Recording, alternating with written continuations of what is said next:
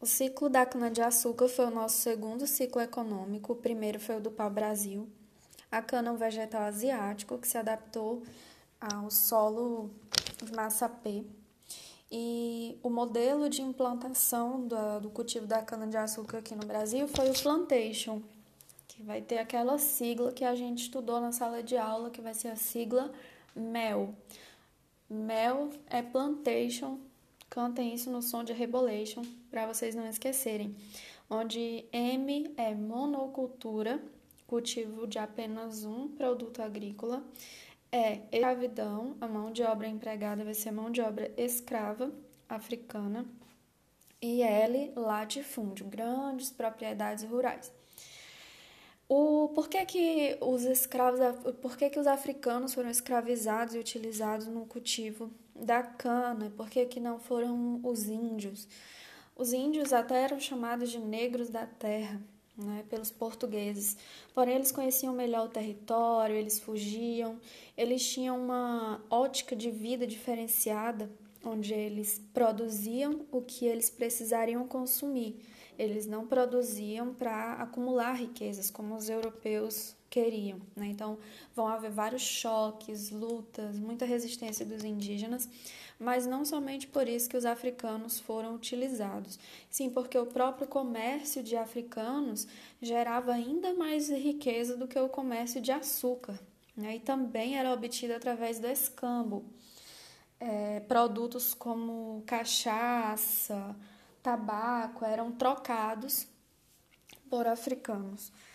É, e havia esse comércio triangular entre Brasil, Europa e as possessões portuguesas na África, onde esse comércio era realizado.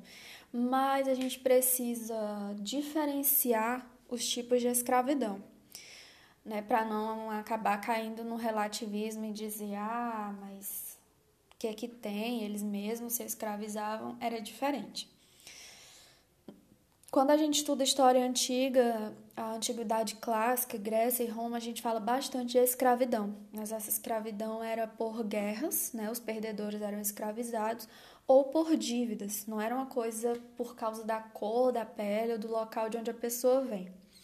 Na África havia escravidão tribal, que era uma escravidão temporária o filho daquela pessoa que está sendo escravizada era tratado como se fosse o filho do dono, era bem tratado tal. Depois de um certo tempo, a pessoa poderia voltar para o seu povoado, enfim. Os islâmicos já faziam a escravização de africanos também, havia esse comércio.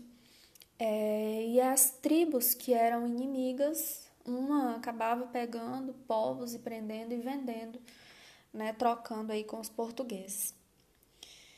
Ah, uma prática muito empregada pelos cuidadores era de separar as famílias e de o dono de uma fazenda ter escravos que vinham de diferentes partes da África, de preferência que eles nem falassem o mesmo idioma.